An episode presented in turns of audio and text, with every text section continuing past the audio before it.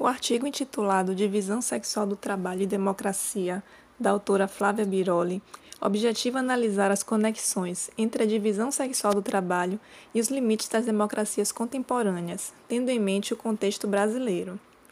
Um dos pontos introdutórios levantados é a maior dedicação de tempo às tarefas domésticas pelas mulheres e os menores rendimentos médios percebidos em relação aos homens quando desempenham trabalho fora de casa, mesmo possuindo mais tempo de educação formal. Como forma de organização do artigo, a autora discute o tema através de duas premissas consideradas verdadeiras, seguidas de uma hipótese. Conforme o primeiro axioma, a divisão sexual do trabalho é uma base fundamental sobre a qual se assentam hierarquias de gênero nas sociedades contemporâneas, ativando restrições e desvantagens que produzem uma posição desigual para as mulheres. Apesar de não ser um tema novo, os estudos sobre gênero e trabalho no Brasil tiveram maior atenção a partir dos anos 1970, momento em que a participação feminina no mercado de trabalho no país começou a se ampliar. Isso impactou tanto nas relações de trabalho quanto nas relações de gênero. Com a industrialização, o que era produzido no ambiente doméstico passou para as fábricas, ocorrendo a separação entre casa e trabalho. Em decorrência do patriarcado, que corresponde a uma dominação de gênero e se caracteriza pela exclusão das mulheres e pelo controle de um homem, seja ele seu pai, seja seu marido, ocorreu uma responsabilização desigual entre mulheres e homens em relação ao trabalho remunerado e não remunerado. O trabalho não remunerado, como a criação dos filhos e o cotidiano das atividades domésticas, que ficou a cargo das mulheres, libera os homens para atuar no trabalho remunerado essa estrutura de exploração do trabalho das mulheres pelos homens constitui patriarcado no mundo capitalista. E as obrigações familiares acabam por restringir e moldar as ocupações exercidas pelas mulheres fora de casa. Coletivamente, atribui-se à mulher a responsabilidade de cuidar das crianças, tanto durante o casamento quanto em um eventual divórcio, o que limita a sua formação e a sua profissionalização. Já ao homem, liberado da responsabilidade de cuidar das crianças, caberia a provisão financeira. Essa dinâmica de hierarquia de gênero define padrões conjugais, afetivos, ocupacionais e influencia na construção dos direitos e, consequentemente, nas possibilidades de participação no sistema político. Ao longo do tempo, a condição feminina foi se alterando. No século XXI, as mulheres já ocupam cargos de poder e com altas remunerações. As famílias assumiram formas variadas, mas a atribuição desigual das responsabilidades da vida doméstica ainda permanece, causando conflitos entre as exigências da casa e o trabalho fora de casa. A ideia da dependência total das mulheres, seja ela emocional, física ou moral, em relação aos homens modificou-se ao longo do tempo, sobretudo com o acesso das mulheres ao trabalho remunerado e à educação formal. Mas a família ainda permanece ligada à produção do gênero e da opressão às mulheres. Entretanto, a autora coloca que a noção de dependência se mostra pouco adequada hoje e opta pela noção de vulnerabilidade para se referir à posição das mulheres atualmente e finaliza essa primeira parte indicando que existe uma conexão entre a vulnerabilidade das mulheres e a divisão sexual do trabalho, o que constrange estruturalmente as suas possibilidades, mas não de maneira igual para todas as mulheres. O segundo axioma propõe que as hierarquias de gênero assumem formas diferenciadas segundo a posição de classe e raça das mulheres. A divisão sexual do trabalho não encontra um limite nas vantagens de classe e raça. Ela impacta as mulheres por serem mulheres, ainda que isso não signifique padrões resultantes comuns. Na construção do feminino e do masculino, às mulheres cabe o cuidado das crianças, e isso é construído a partir da ideia de que elas possuem uma tendência natural para isso, enquanto na verdade é devido à permanência da autoridade masculina sobre as mulheres. As expectativas e julgamentos existentes sobre a maternidade não incidem de forma igual sobre todas as mulheres. Elas variam de acordo com a classe social e a raça. A maternidade como dispositivo de poder, a luta pelo aborto, o controle da capacidade reprodutiva das mulheres e a vivência da maternidade são questões que desrespeitam a autonomia das mulheres como cidadãs. O acesso ao trabalho remunerado acontece de forma diferente entre homens e mulheres, mas também entre grupos diferentes de mulheres. Segundo as pesquisas apresentadas pela autora, é crescente o número de mulheres em posição de chefes de família, mas a renda per capita média dos domicílios em que o chefe de família é homem permanece superior. Entre as mulheres, mais da metade dos domicílios são chefiados por mulheres negras. Entretanto, a renda domiciliar per capita é muito maior naqueles domicílios chefiados por mulheres brancas.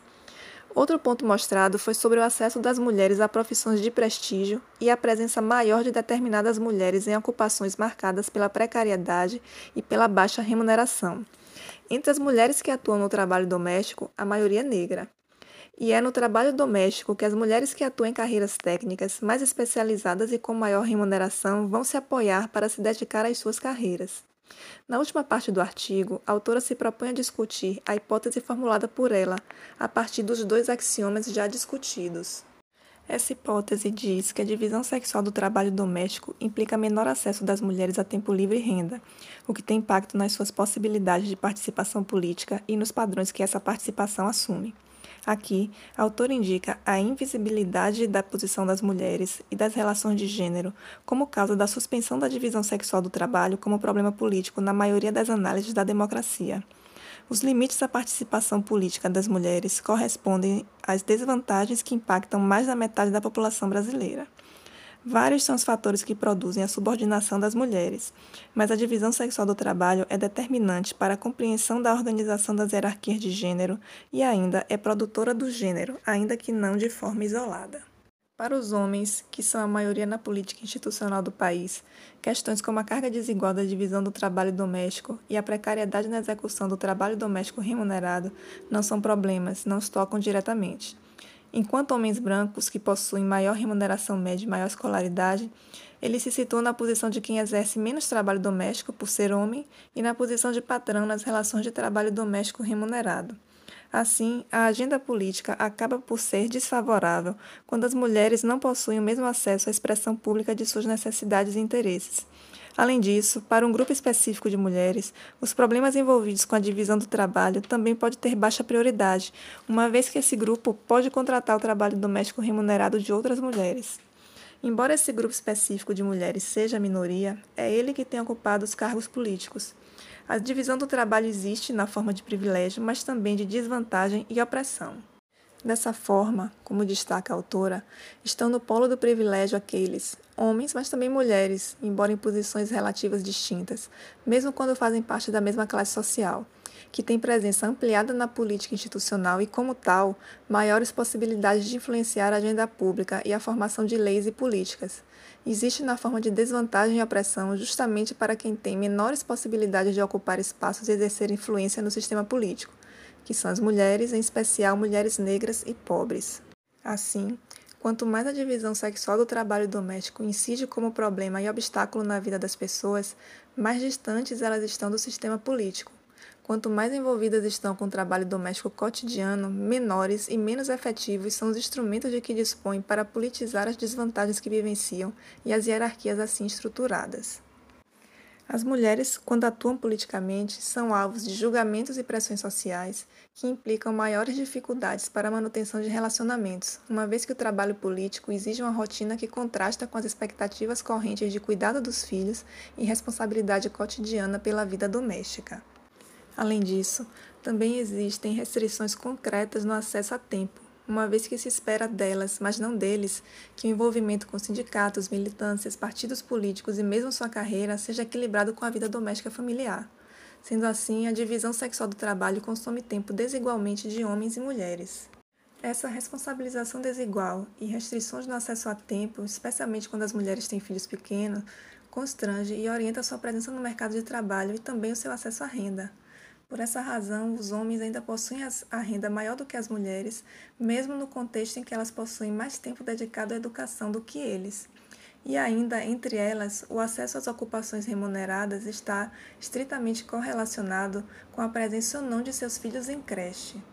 Esse menor tempo e menor recurso que as mulheres possuem também acabam por reduzir o acesso delas às redes de contatos, que são extremamente importantes na construção de uma carreira política e mesmo a acesso a movimentos e espaços de organização coletiva. Tudo isso acaba por reduzir a possibilidade de atuação política cotidiana das mulheres, tanto em âmbito local, comunitário, assim como em movimentos sociais, para a política eleitoral e para outras formas de exercício do direito de influência política. Por tudo que foi apresentado, a autora acaba por concluir que existem sim elementos suficientes para que a conexão entre divisão sexual do trabalho e democracia seja considerada e ao menos colocada na posição de hipótese ou testada em pesquisas teóricas e empíricas.